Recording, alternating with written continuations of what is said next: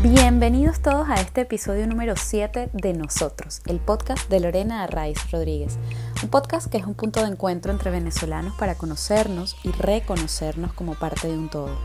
Este episodio es el de mi número favorito, el número 7, así que estoy segurísima de que va a ser un episodio muy especial. Además, hace dos días fue San Valentín, que bueno, ciertamente puede ser visto como un día comercial, eh, yo particularmente soy más de regalar eh, amor, digamos, todos los días. ¿Y saben quiénes también son así? Nuestros invitados de hoy, Lefem. Lefem es un dúo musical venezolano formado por dos grandísimos artistas, con un talento maravilloso, una disciplina admirable y una magia que ustedes mismos van a comprobar.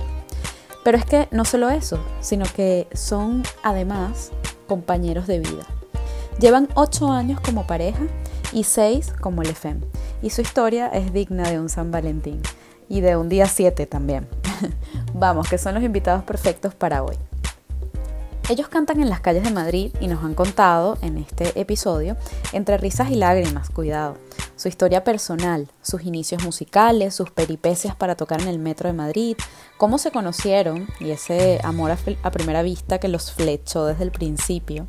Y también nos han hablado de, bueno, su aprendizaje durante este proceso migratorio, ¿no? También de lo que sueñan, del lugar que ocupa Venezuela en su corazón y de cómo creen ellos que pudiéramos reconstruirla. Sin más, comenzamos este episodio número 7 de Nosotros con Ohana y Nani, Lefem. Lefem, bienvenidos a nosotros. Gracias. Una vez más, la gente no lo sabe, pero un refil. Esto, bueno, no importa, ya hablaremos. Habíamos ensayado. Exacto, aquello fue un ensayo, este es el de verdad. Bueno, ¿qué tal? ¿Cómo están? ¿Cómo han recibido el año? ¿Cómo han pasado estos primeros dos días, estas primeras semanas del año? Bien. Brutal, brutal. Mucho tiempo para, para pensar, para replantear y para arrancar con todo. Bueno, estupendo, fabuloso. Bueno, eh, bienvenidos a nosotros, a ustedes y a todos los que nos están viendo o escuchando en la tarde de hoy. Em, bueno, este, eh, nosotros es muy especial eh, porque bueno, es un punto de encuentro, como ya sabemos, entre venezolanos, pero además es con unas personas que son, pues, para nosotros muy importantes. Yo creo que eh, ya lo hemos hablado en otras ocasiones. Eh, Lefem son magia, son una maravilla. Yo creo además que, que tienen una, una, un ingrediente especial ¿no? en, en, en esta relación que va más allá del trabajo, de lo profesional y de lo que es la música, que ya de por sí es pasión, eh, que es que además son esposos, ¿no? Entonces yo creo que eso marca también Le Fem. Es un dúo musical venezolano con mucha magia, como les estaba comentando. Eh, Ohana toca la guitarra, Nani tiene una voz maravillosa. Eh, canta como Los Ángeles. Yo creo que eh, nos mostrarás un poquito, a lo mejor, ¿no? De algo. Puede ser. Vamos a ver si nos lo ganamos. este, así que bueno, así lo definimos nosotros. ¿Cómo se definen ustedes? Yo, primero, como esposo nuevamente, porque ahora, aquella que éramos no era esposo de ella todavía. Claro, ¿Ah, no? había, había votado. de ella. Ah, ok. bueno, ok, vale. Ahora otra vez ya. Ok. Ahora sí. Ahora sí. Este, vamos, primero, como, como personas, como seres humanos, como amigos, como, como esposos, como amantes, como todo lo que puede llevar la palabra pareja. Porque, porque justamente eso, este, bueno, este, este camino que hemos transitado aquí y del cual nos sentimos súper contentos, todas las experiencias, independientemente de los colores que tengan, han sido súper super. Eh, nos sentimos contentos porque justamente lo que sí, todo lo que asumo es a fortalecer, a fortalecer la relación de todos, como amigos, como compañeros, como colegas de trabajo, como todo. Y, y creo que así nos definimos, como uno solo. Exactamente, como un ¿Algo, sentimiento. ¿Algo que aporta? Como un sentimiento. Siento que es eso, o sea, todo eso que engloba es eso, es un sentimiento. Bueno, y además es un sentimiento tanto así que, que son puros sentimientos, ¿no? Es decir, yo creo que eh, no, no es porque lo estemos hablando ahora, lo hemos hablado muchas veces. Eh, es, es, eso, es magia, es sentimiento, es emoción, es pasión, lo que ustedes eh, transmiten, ¿no? que al final es eso, es como conectar con la gente a través de, de ese sentimiento que ustedes tienen, que uno cuando los escucha también tiene y que luego cuando lo fusionas eso, pues sale una cosa muy bonita. Así que yo se los agradezco, aprovecho para agradecérselos aquí al público. Y bueno, nada, vamos a, en esta, en esta oportunidad queremos conocerlos un poquito más. Eh, queremos que la gente, además de conocer al EFEM, al dúo musical venezolano, pues también conozca a Ohana y a Nani eh, individualmente y también juntos, eh, pero a las personas, ¿no? Es decir, qué hay detrás del personaje, en este caso de, del grupo, ¿no? Porque bueno, cada uno de nosotros tiene una historia y yo creo que lo más bonito de, de, de esto es poder mostrar esa historia, poder contarla y poder conocerlos, ¿no? También a partir de, de, allí. Así que bueno, cuéntenos un poquito, vamos a empezar por el principio, de, de su infancia, eh, no sé, recuerdos bonitos que uno tenga de la infancia, que siempre además lo marcan a uno, ¿no? Los bonitos y los no tan bonitos. Eh, y bueno, cómo comenzó eh, su camino musical por separado. Bueno, por mi parte, desde mi casa siempre ha habido mucha música porque a mi mamá siempre le ha gustado cantar, entonces eso es como un punto de referencia para mí. Y, y de las cosas más bonitas que yo recuerdo es eso, que, que mi mamá siempre me llevaba muchas cosas que tenían que ver con música porque a ella le gustaba y al final terminó por interesarme a mí también. Ok.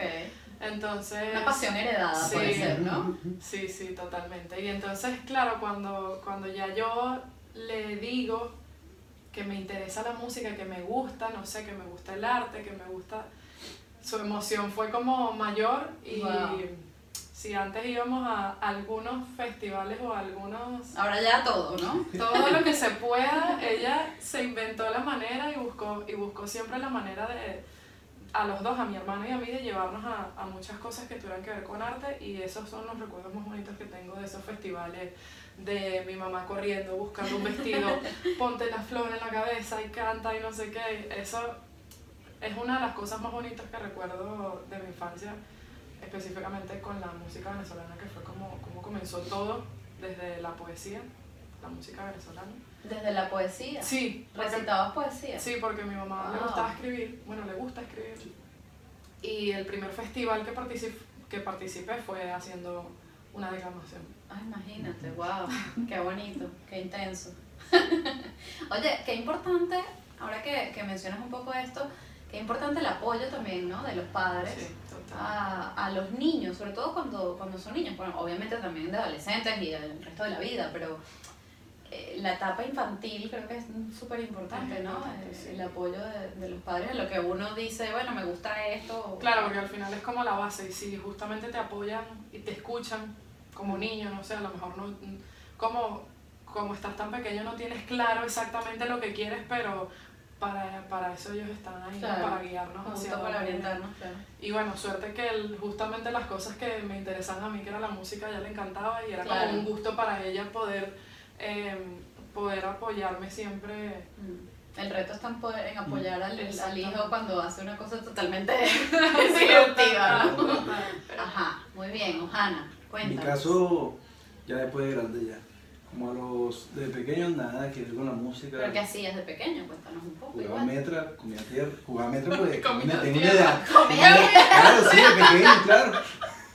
Bueno, muy bien. Una persona de estas, ¿cómo era que decía? Eso es normal, es que, que comen tierra. tierra para que cree Claro, tu sí, cuerpo, totalmente, exacto. totalmente sí. Típico que salía. O sea, tú no te enfermas nunca. No, No, no. viste, qué No, bueno. Señores, juro es que no. verdad lo de comer ¿Cómo? tierra. ¿Cierto? Coman tierra. Mira, no vale. Llegaba de clase, hacía mis tareas, lo que tuviera que hacer, que en ese momento no estaba totalmente consciente porque estaba muy pequeño, y bajaba una vez bate, pelota y guante, como dicen, hasta que mi mamá llegaba del trabajo y sube a la casa. Y ya claro, estaba todo sucio, bañarse a dormir para Sí, te gritaban desde la ventana. ¿no? Exactamente, silbando. Entonces, Ojana no sería. no, Pero bueno, luego hablaremos nada, de los nada, nada. Ajá. Bueno, este, así la, el- la niñez, luego la adolescencia en el liceo como tal, nada pendiente ni siquiera de música como tal, sino lo que escuchaba en mi casa y que ahora mismo agradezco toda la influencia que tuve inconscientemente por parte de mis padres y mi familia con, con la música, hasta que bueno, ya, ya estaba grande, estaba en la universidad y fue cuando me decidí por, por interés eh, estudiar. Y, eh, audicioné a una- un conservatorio en la José Ángel Lamas en Venezuela, Caracas. Y ahí fue como, como, como donde, como, donde comenzó mi, mi inicio hasta que la conocí. Ah, ¿cuántos años tenías cuando empezaste? Ya tenía 19, 20 años. Wow, Es ¿y tú? tardísimo. Yo- Cuatro. No, tenía como seis. Ah, bueno, cuatro no, Sí, seis. seis. ¿Comías Ok. tierra? No, ella no tiene cara de haber Pero comido sientes tierra. Dios mío, señor, comer tierra. Bueno, ajá, hasta que se conocieron. Sí. Eh, Vamos a llegar entonces hasta que se conocieron. Pero antes de conocerse Sí. eh, y antes de serle FEM, eh, para ir un poco en orden, ustedes tenían unos nombres, ¿no? Sí. Bueno, yo desde que nací, no, mentira. No, Sí, bueno, claro. mi nombre no es un secreto para nadie, pero a mí me gusta que me digan, como me dicen desde hace muchos años, Nani. Muy bien. Yo soy Nani. Y ya está. Mucha gente conoce mi nombre. Y no es un no, secreto, no. El que, el que entendió, entendió, y el, El que, que no, entendió, pues entendió, no. exactamente. Ok, está bien. No, no pasa nada. Lo develaremos ahí en el escrito del podcast, no te preocupes. No, no, no me, no me molesta para Ok, nada. bueno, estupendo. Ojana, tus padres hawaianos, ¿no? Sí, Me habías mi, dicho la otra mi vez. padre es Hawái, mi madre tiene raíces aquí europeas y, y yo nací criollito, criollito. No, Michael Flores, mi nombre. Mi nombre. bueno, está bien. Y Ojana nació ya después Y cuéntame, Ojana. Sí, mira, yo creo que es por la necesidad siempre de, de que todo sea un equipo y que todo sea una familia. Familia es el significado de Ojana en, en, en hawaiano. Y, y en el momento, cuando estaba en los inicios del bajo, eh, mi instrumento de pila en realidad es el bajo, el FM y en otras agrupaciones, pero cuando comencé había, había un, un bajista que me gustaba muchísimo, comencé tocando reggae, que me gusta todavía haciendo muchísimo, y había un, el bajista de Bob Marley, que obviamente es referencia mundial y es un, que todavía lo escuchamos de hecho, él se llamaba Aston Family Bar, o sea, el nombre Wow. de pila, el, el AK y el apellido. Y siempre por eso la necesidad fue Ojana, Michael Ojana Flores, y así fue, así fue, mis redes de hecho son así, y así, Seguirá. exactamente.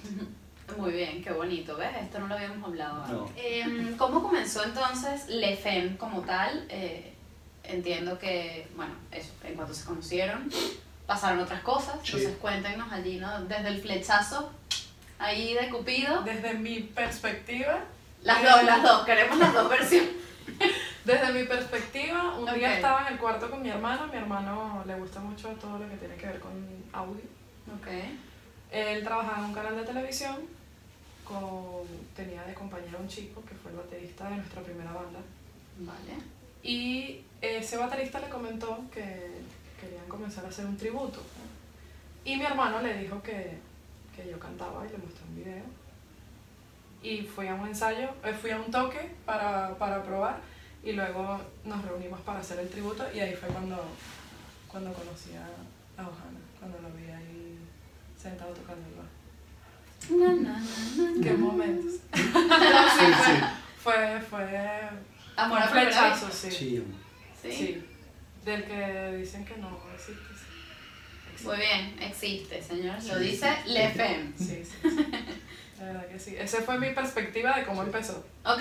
No, yo. Pausa. Sí, Ahora pausa. Ahora mi parte, bueno. Nada, me llamaron. El chico que comenzó, el, el- el- la persona que hizo el otro grupo, un saxofonista, y él como que estuvo reclutando a las personalidades del, del grupo, porque estuvo, estuvo llamando y mira, un trabajo como siempre, vamos a tocar tal día, esta es la fecha, esto, esto es lo que vamos a tocar, el ensayo está el día, vale.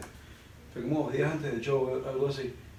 Y nos vimos en su casa un, no sé, un miércoles en la noche. Bueno, sí, era un miércoles y todo. Tocamos el viernes. ¿Se sabe el Sí, amor. Este, que, que Fue todo importante. fue así, es que siempre fueron Lo todas las cosas que hemos vivido. Wow.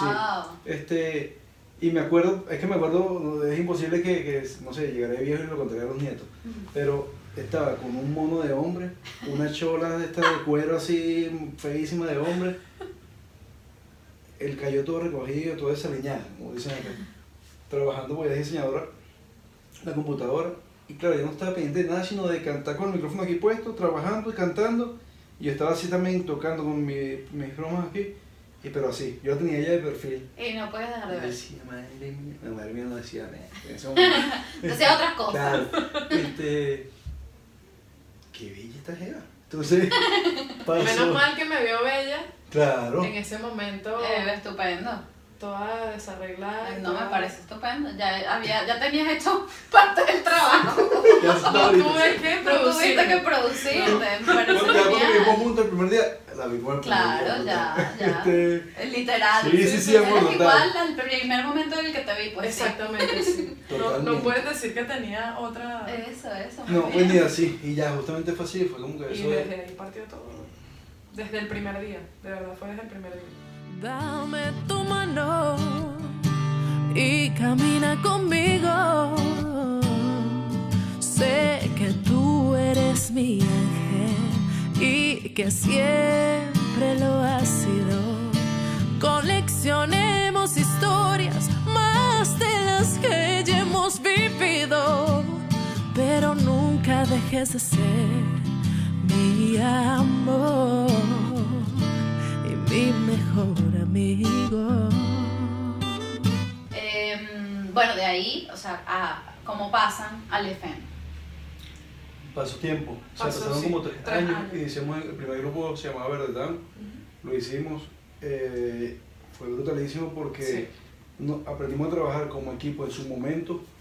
Y fue una Contamos con gente maravillosa que, que empezó a ser igual que nosotros y también descubrieron sus talentos, descubrieron su, una vocación de, de su parte. Una pasión.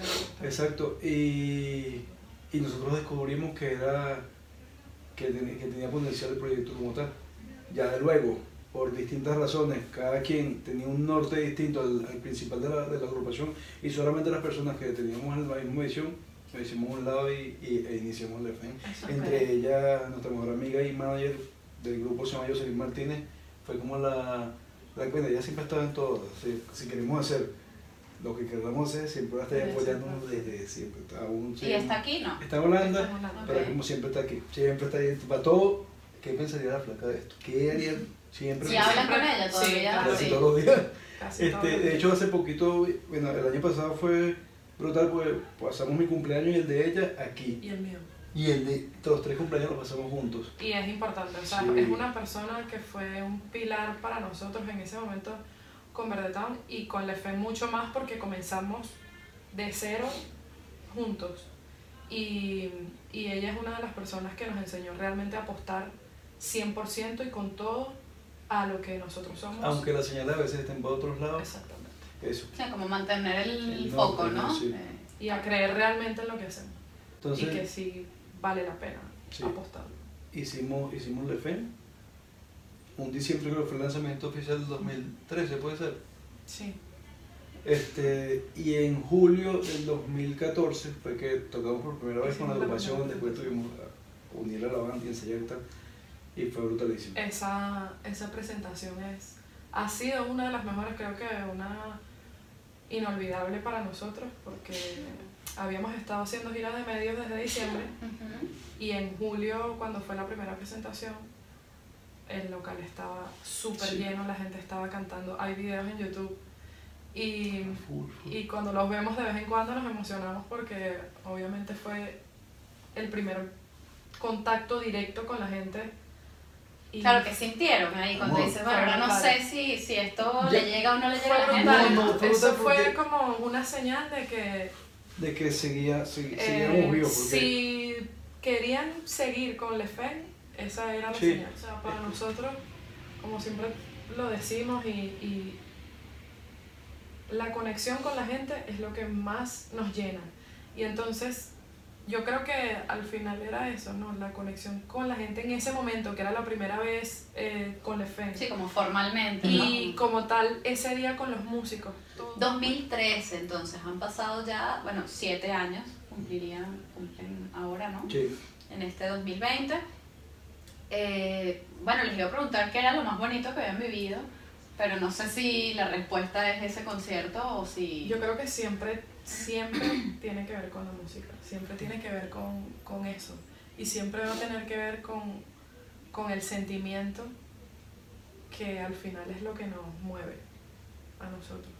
O sea, la música, Bueno, obviamente eso, el centro y, es y la también, música. también justo cuando hicimos la entrega de discos, fue Ese momento fue súper bonito. brutal, porque brutal, brutal. hay un video en YouTube, en nuestro canal de YouTube, donde explicamos con detalle lo que pasó ese día, ¿no? Y, y, y cómo... Bueno, y buscar cómo- todo el mundo el video en YouTube, por Sí. favor. y cómo se desarrolló. Y nuestro canal de YouTube es Lefem, VZLA. lo pueden buscar allí. Apuntado. Y la base era que, que nuestra manager en ese momento, Neri Ortuño, les escribió mensajes a las personas de la preventa Ok. para decirles que le iban a entregar un vale para que en el bautizo ese vale eh, lo entregaran para que le diéramos el disco.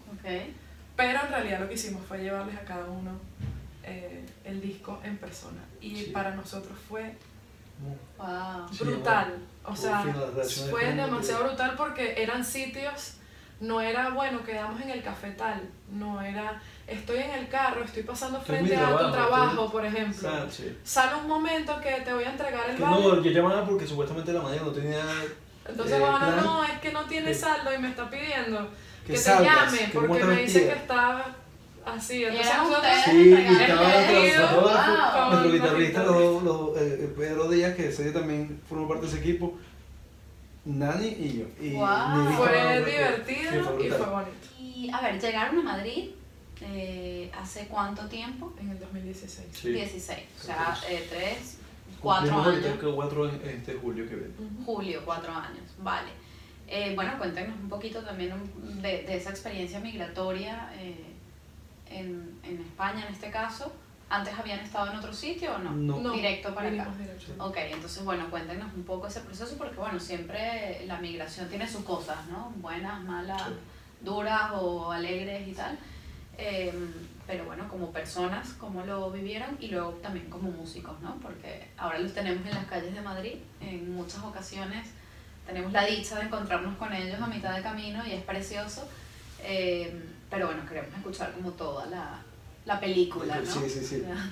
Bueno, al principio, como todo, mucho aprendizaje y, y obviamente lo vimos todo desde un punto de vista distinto, Sí. al cual nunca habíamos experimentado. Ahora, especialmente ahora donde estamos, lo vemos como, como algo que, que tenía que pasar y que, y que fue como una experiencia que teníamos que vivir para llegar a este punto donde Sí. estamos ahora. Yo creo que, que también eh, no podemos pasar toda la historia así por encima porque hubieron personas que, que nos ayudaron muchísimo desde que llegamos al crucero, como mis primos que fueron los que nos recibieron, Ujú. su círculo de amigos, en verdad, en ese momento en que en todas las personas que han emigrado deben saber que uno cuando migra pasa por distintas etapas mentales, emocionales, que no te das cuenta, tú, Sí. o sea, para ti es normal, y ahora mismo volteas y ves y dices, yo era así, Claro. y te vas dando cuenta. Pero bueno, ahí estaban ellos, el, el círculo de amigos que te comentamos. ¿Qué fue lo más duro de ese primer momento? Es que En el primer que lo momento no, o sea, en ese momento tampoco lo, no, no lo pensamos como en algo Fue- duro al principio, o sea- o sea, los primeros meses porque estábamos pensando en qué tenemos Claro, que no hacer como con la ahora. adrenalina, Sí, ¿no? De- Pero ya cuando ya estás todo, o sea, ajá, ya estoy aquí. ¿Y ahora qué? Ahora qué, exacto. Sí. Yo creo que todo el mundo, todos Sí. nos hacemos esas preguntas. yo creo que lo, cuando- lo- lo más duro en realidad fue, el principio, teníamos la, de hecho no, no pensamos en música, aunque cuando llegamos tocábamos igual en el metro, Sí. pero lo veíamos más bien como, no como una bendición, como lo vemos ahora que lo hacemos en la calle y ya te contaremos eso, sino, sino como una obligación para poder llegar a. Este, y ya cuando dimos la oportunidad, que bueno, yo, yo tardé muchísimo para poder tener la legalidad, lo, un trabajo estable, Formal. Sí, este, que fuimos ah, ya estamos trabajando, chévere. Pasamos tiempo y y igual. Estaban trabajando en otras Sí. cosas. Una tienda de ropa y Ok. una galería. Ok. Y, ya, y lo vemos ahora como que llegaste el momento donde estábamos trabajando así y ya pasó la necesidad, ahora queremos volver a hacer música, queremos hacer Claro. música, ahora que estamos bien, queremos hacer música. Claro, porque era necesario, todo eso Sí. que hicimos era necesario. Claro, claro. Cuando- Para- para lo poder- mismo, ya cuando te estableces, ya obviamente aquí el sistema es distinto como puede ser en nuestro país y ya después de que tienes tiempo trabajando y distintos requisitos ya puedes como que sentar eh, Sí, las cosas sí, como- relativamente funcionan dentro de- del sistema y bueno, no sabe que si trabaja y tal, pues puede, la Sí, cosa exacto. es trabajar, exactamente o sea, poder, poder tener ese ingreso para estabilizarte que luego te permita ir por tus sueños, ¿no? Exacto. Y ahí en ese momento es donde llega, ajá, y la música, ¿qué pasa? ¿qué vamos a hacer? ¿Qué, qué va a pasar de aquí a un año? Claro. ¿Hacia dónde vamos? Esas eran las preguntas y, y ese era el momento como el más, el más duro, era eso, ¿sabes? Sí. Darte cuenta que ajá, estás trabajando, chévere, te, estás estable, pero Sí, ¿qué pasa bueno, ¿ahora con, con la música que, que en realidad es lo que nos llena? Es verdad. ¿Y qué pasó con la música? Entonces, Bueno, llegó, Llegó. llegó, otra vez llegó. Este. Llegó. a ver, ¿qué pasó ahí? Epa, epa, aquí nos están ocultando información. Pueden hacer un zoom. No, este brutal. y ver Porque mira, ojos, sí. este. Llegó. Llegó al principio del, año- del 2019, decía el nuevo año. Sí. En verdad, estamos. Ay, qué bello, yo Sí, los quiero abrazar, o sea, perdón. De verdad. Gracias por esto. Por, por permitirse sentir así de bonito y mostrarlo. Gracias. Este. eh, ¿Quieres que lo cuente? Mira, a finales del 2018, sí, finales, sí. eh, yo estaba trabajando en una imprenta. Yo soy diseñador gráfico aparte de, de la Ok. música. Y yo estaba trabajando en una imprenta. Y me caí. Ok. De la manera tu más... papá te tumbó. Sí, bueno, estaba hablando con mi papá por videollamada y me tropecé, me caí y me fracturé el codo. Entré al reposo y bueno, estuve Pero eso yendo- estuvo bien también. Eso Sí, estuvo bien porque es que no nos veíamos mucho, Sí, porque estábamos en horarios distintos. Oye, el cuerpo Y él, pasa está- factura. él estaba feliz, Ya. porque bueno, por fin podíamos tener tiempo. La cuestión era que durante ese proceso, yo estuve tres meses de baja, durante ese proceso pensábamos qué podemos hacer y ahora que tenemos tiempo libre, ¿qué hacemos? Vamos a aprovechar Sí. de pensar en algo, la música, tal, no sé qué, y Tocamos, nada. tocamos como dos veces con el FEM. Sí, pero, pero- pero era así como que... Sí, y tampoco no hubo mucha asistencia. Ok. No hubo, o sea, cuando llegamos, sí, no te comenté, cuando llegamos, tocamos y en verdad que, que se llenaron, o sea, Se dos, veces los se llenaron los sitios, sitios. Sí. Pero claro, había pasado mucho Pasó tiempo, mucho tiempo no y no- mantuvimos... Sí, como que en algún momento desaparecieron entre comillas. Exactamente. Claro. Y, y justamente en diciembre ya, ya yo regresaba a finales de diciembre y cuando... A trabajar, dices. Sí, a trabajar, terminé mi reposo. Y cuando regresé me pasó lo mejor que me pudo haber pasado y fue que me despidieron. Ok. Eh, realmente suena raro. No, no, no. Yo, yo estoy totalmente de acuerdo con ese tipo de cosas. Suena raro porque, porque obviamente tú dices, ajá, ¿y ahora qué hago? Porque ese era mi trabajo.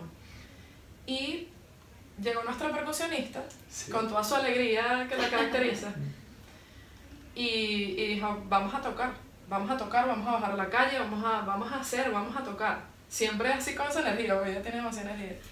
Y, Nosotros como que y sí, dijimos, sí, sí. bueno, ¿por qué no? Al final, ¿sabes? Ya Sí, bueno, como dicen aquí, el no ya lo tienes. no Sí, había otra opción. ¿Y tú estabas trabajando?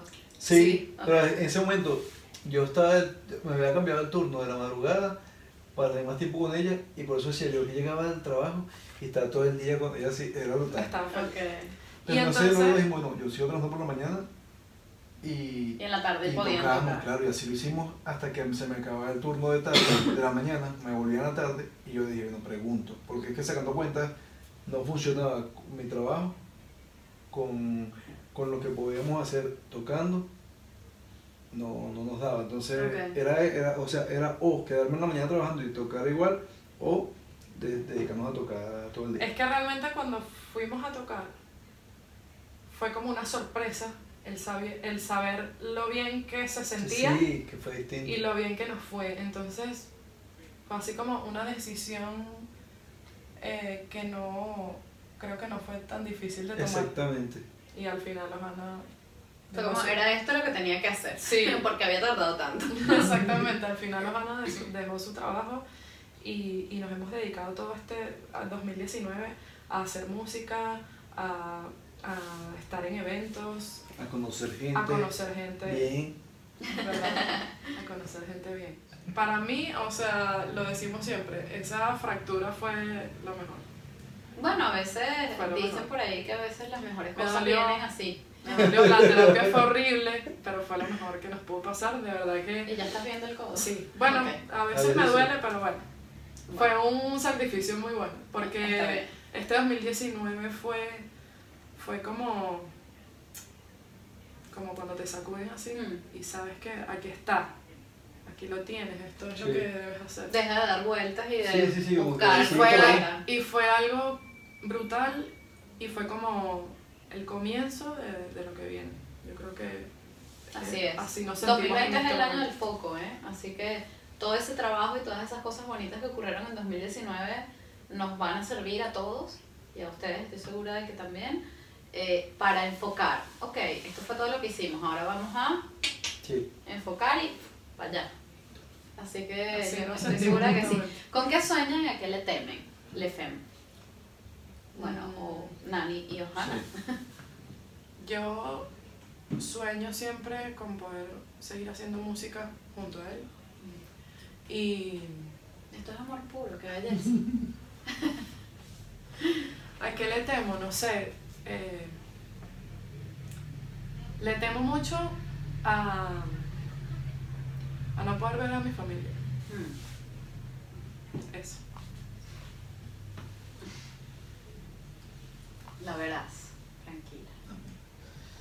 Esto es parte de, de bueno, de lo que que- es, ¿no? El, el emigrar también. Sí, chamo. Sí. sí. Este, Yo creo que eso es lo más, o sea, lo más duro, porque al final superas muchas cosas, te haces más fuerte, pero están ellos ahí que, que, que sientes que quieres tenerlos, que quieres verlos, pero bueno, muchos elegimos esto, yo creo que sin saber Sí, qué todo lo que tanto- implicaba, ¿no? Exacto. O sea, O sea, muchos elegimos esto, sabíamos que podía pasar, pero no nos imaginábamos que iba a ser tan duro ese sentimiento de, de no estar cerca, porque al final es lo que nos llena a nosotros, lo Sí. que hablamos desde el principio, somos sentimientos puros y no tenerlos es duro. vendrán. Sí, espero. Este, yo creo que los sueños también van muy cerquitos, porque yo sueño igual, no dejo de hacer música nunca, pero sueño demasiado, y yo siempre se lo he dicho a ella, obviamente ya esto es muy privado, que yo sueño con ver a ella llegar, así, así, yo ustedes, no sé, haciendo una manicure, porque sabemos cómo funciona a lo mejor el mercado y cómo funciona la industria musical, igual seguimos trabajando por lo nuestro, pero, pero en realidad yo siento que la tienen que escuchar muchísima gente. A los dos, ¿eh? Que son un equipo. Sí, claro que somos un equipo, amor. Pero, pero es que sabemos también, para, para poder llegar donde cada quien quiere, es que pasan muchas cosas. Lo que nunca hay que ol- olvidar es la idea, o sea, el fin. Independientemente de lo que tengas que hacer, sin dañar a nadie, ¿no? obviamente, y sin hacerlo, hacerlo de manera, de mala manera. Siempre pensaba, ese- mi sueño es ver a ella así un día, no sé, yo estaba así viéndolo así, eh, sería brutal, como esposo todavía no tiene. Bueno, este, y de miedo igual. El, yo creo que la familia, amor. Y, hace, y miedo también a seguirnos perdiendo cosas que van pasando y que, que una vez un amigo me dijo, tú te vas y tú piensas que tú pones pausa y cuando llegues tú vas a ser guay, no, todo, o sea, la gente, cada quien sigue, eso está bien, porque te enseña como que mira, no, cada, o sea, cada persona no es el centro de atracción y no, sí, cada quien tiene un universo, pero, pero es un ecosistema que siempre va, En constante moviendo. movimiento. Claro, y son decisiones que tú dices que pesan a veces porque tú dices, bueno, sí, yo estoy cambiando, pero ¿a qué, a qué costo? Sí. No hay familia. Eh, siempre y cuando uno tenga los, los, planes bien trazados o por lo menos vislumbrados, yo creo que, que vale la pena siempre y cuando el norte sea, desde mi punto de vista, volver a tu familia. Es que no se pierde tantas cosas. Ese yo creo que sería uno de, de ese y de tocar. Sería una de mis miedos. Bueno, volverán, volverán a ver a su familia, volveremos todos Amén. a abrazarlos, a tenerlos cerquita y a no perdernos más momentos, ¿no? Que al final eso es lo más importante, Sí, ¿no? chavo, eso sí. Compartir tu vida con los seres que amas, ¿no? Al final Totalmente. no hay más. Sabemos que, que es duro, es difícil. Todos los que, bueno, nos ha tocado o hemos decidido, por eso de que nos ha tocado, pues bueno. No, muchos lo deciden. Yo, claro, yo soy parte de eh, quienes lo, lo decidieron y creo que eso además te da otro, otra visión ¿no? de la Claro. migración. Eh, pero bueno, en cualquier caso, sí, en esos momentos duros y difíciles que es justamente el estar alejado de tu gente para lo bueno y para lo malo. Sí. ¿no? Pero bueno, eh, también hay muchas otras cosas positivas que estamos ganando en este proceso. Y bueno, ya para terminar, eh, me gustaría, pues bueno, que con toda esta experiencia que han tenido eh, personal y profesionalmente, eh, también nos hablen un poquito de Venezuela, qué es Venezuela para ustedes y, un mensaje para, para los venezolanos que estamos, eso, regados por el mundo intentando perseguir nuestros sueños o alcanzarlos, mejor dicho. Bueno, desde cada quien desde su trinchera, ¿no? Como digo yo a veces. Exactamente, yo creo que Venezuela, por lo menos para mí, sé que para Manuel también, es, es una parte muy importante, porque es algo que siempre lo mantenemos vivo. ¿no? Al final es nuestra tierra, es de donde mm. venimos, nuestras raíces son de ahí. Y mi mensaje siempre va a ser que nunca dejen de soñar, que nunca dejen de soñar porque realmente eso te mantiene vivo, siempre hay algo por lo cual tienes que luchar, por lo cual te levantas todos los días. Y, y eso es importante, nunca perder algo por lo que luchar todos los días, por lo que levantarte una motivación. Mm. Y eso es una de esas cosas. Sí, mi parte de Venezuela es, no sé si, si la palabra sería como un guayabo, no, o sea, algo así, es como que, no sé, cuando sales y, y a lo mejor, ya se habrá dicho otra persona, dice lo que sea, en verdad, las cosas que no, que no, que no valorabas, no hablo de la playa, el Ávila, porque en verdad, eso es lo que uno siempre escucha entre, entre la comunidad venezolana. Sí, también, pero, o sea, afuera hay, hay, hay cosas que también son valorables y que por lo que también las personas oriundas de ese sitio se sientan orgullosas. Pero más allá de eso es por la Venezuela que yo recuerdo, que es la, la, la forma de ser la idiosincrasia venezolana, la, la bonita. Esa, esa esa facilidad que tenemos nosotros para relacionarnos, para dar amor, para dar afecto al prójimo, eso, eso yo creo que es una de las cosas que, que me marca y más. Y aparte, la, hablando musicalmente, somos agradecidos por haber nacido en Venezuela, tenemos talento brutales que logramos en otros países, pero, pero depende que yo creo que eso es lo que, lo que en realidad uno cuando, cuando, cuando está afuera aflora y siente más se siente como más orgulloso de eso. Y el mensaje, esto sí, bueno, ya, lo habíamos hablado otra vez y, y, como que siempre trato como de, nombrar eso. Sí, hay que soñar, hay que luchar por, eso nos lo dicen en todo, en cualquier libro que uno vea en la Eso, ese mensaje siempre está perenne, la cuestión es que, que sí, que para luchar hay que tener las herramientas, para soñar hay que tener las herramientas, hay que prepararse, hay que estar preparado para que cuando llegue el momento necesario, diga, ah, eres el indicado para que tú pases. Eso por una parte. Este, y los venezolanos que están afuera, para todos los venezolanos que lo que, lo que siempre digo, deja el nombre de Venezuela en alto, pero no necesariamente, no necesariamente, hagas lo que hagas, te pongas la bandera del pecho para decir que eres de Venezuela porque, porque te van a reconocer por tu talento, no por, no por de dónde vienes. O sea, eso, eso lo muestras después, eso es, lo, eso es como el bonus track. Sí, exactamente, sí, como, como, el, como el, la guinda del pastel. Ah, y aparte, soy de Venezuela. Eso yo creo que es, nuestro mensaje, o es mi mensaje y siempre lo, lo, lo, pienso así, hasta porque por que hablamos siempre coincidimos en lo mismo. Pues muchísimas gracias chicos, gracias por compartir con nosotros este pedacito de su historia, este pedacito de su corazón, de su conexión, de su sentimiento. Eh, bueno, nosotros, el podcast de Lorena Rice, o sea, yo mismo, es un punto de encuentro, como ya todos lo saben muy bien, así que se lo agradecemos muchísimo. Muchísimas gracias por estar aquí. Los queremos muchísimo y les deseamos siempre, siempre lo mejor. Gracias. Un abrazo, por favor. Gracias, chicos. Una vuelta.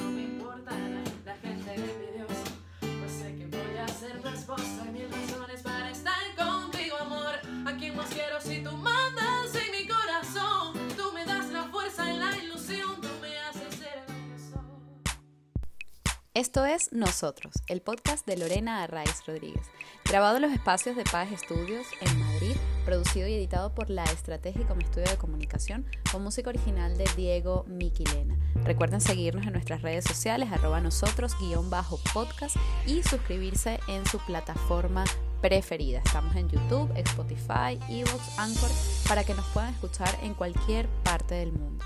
Y recuerden, somos tan solo una gota en el mar infinito de nuestro gentilicio.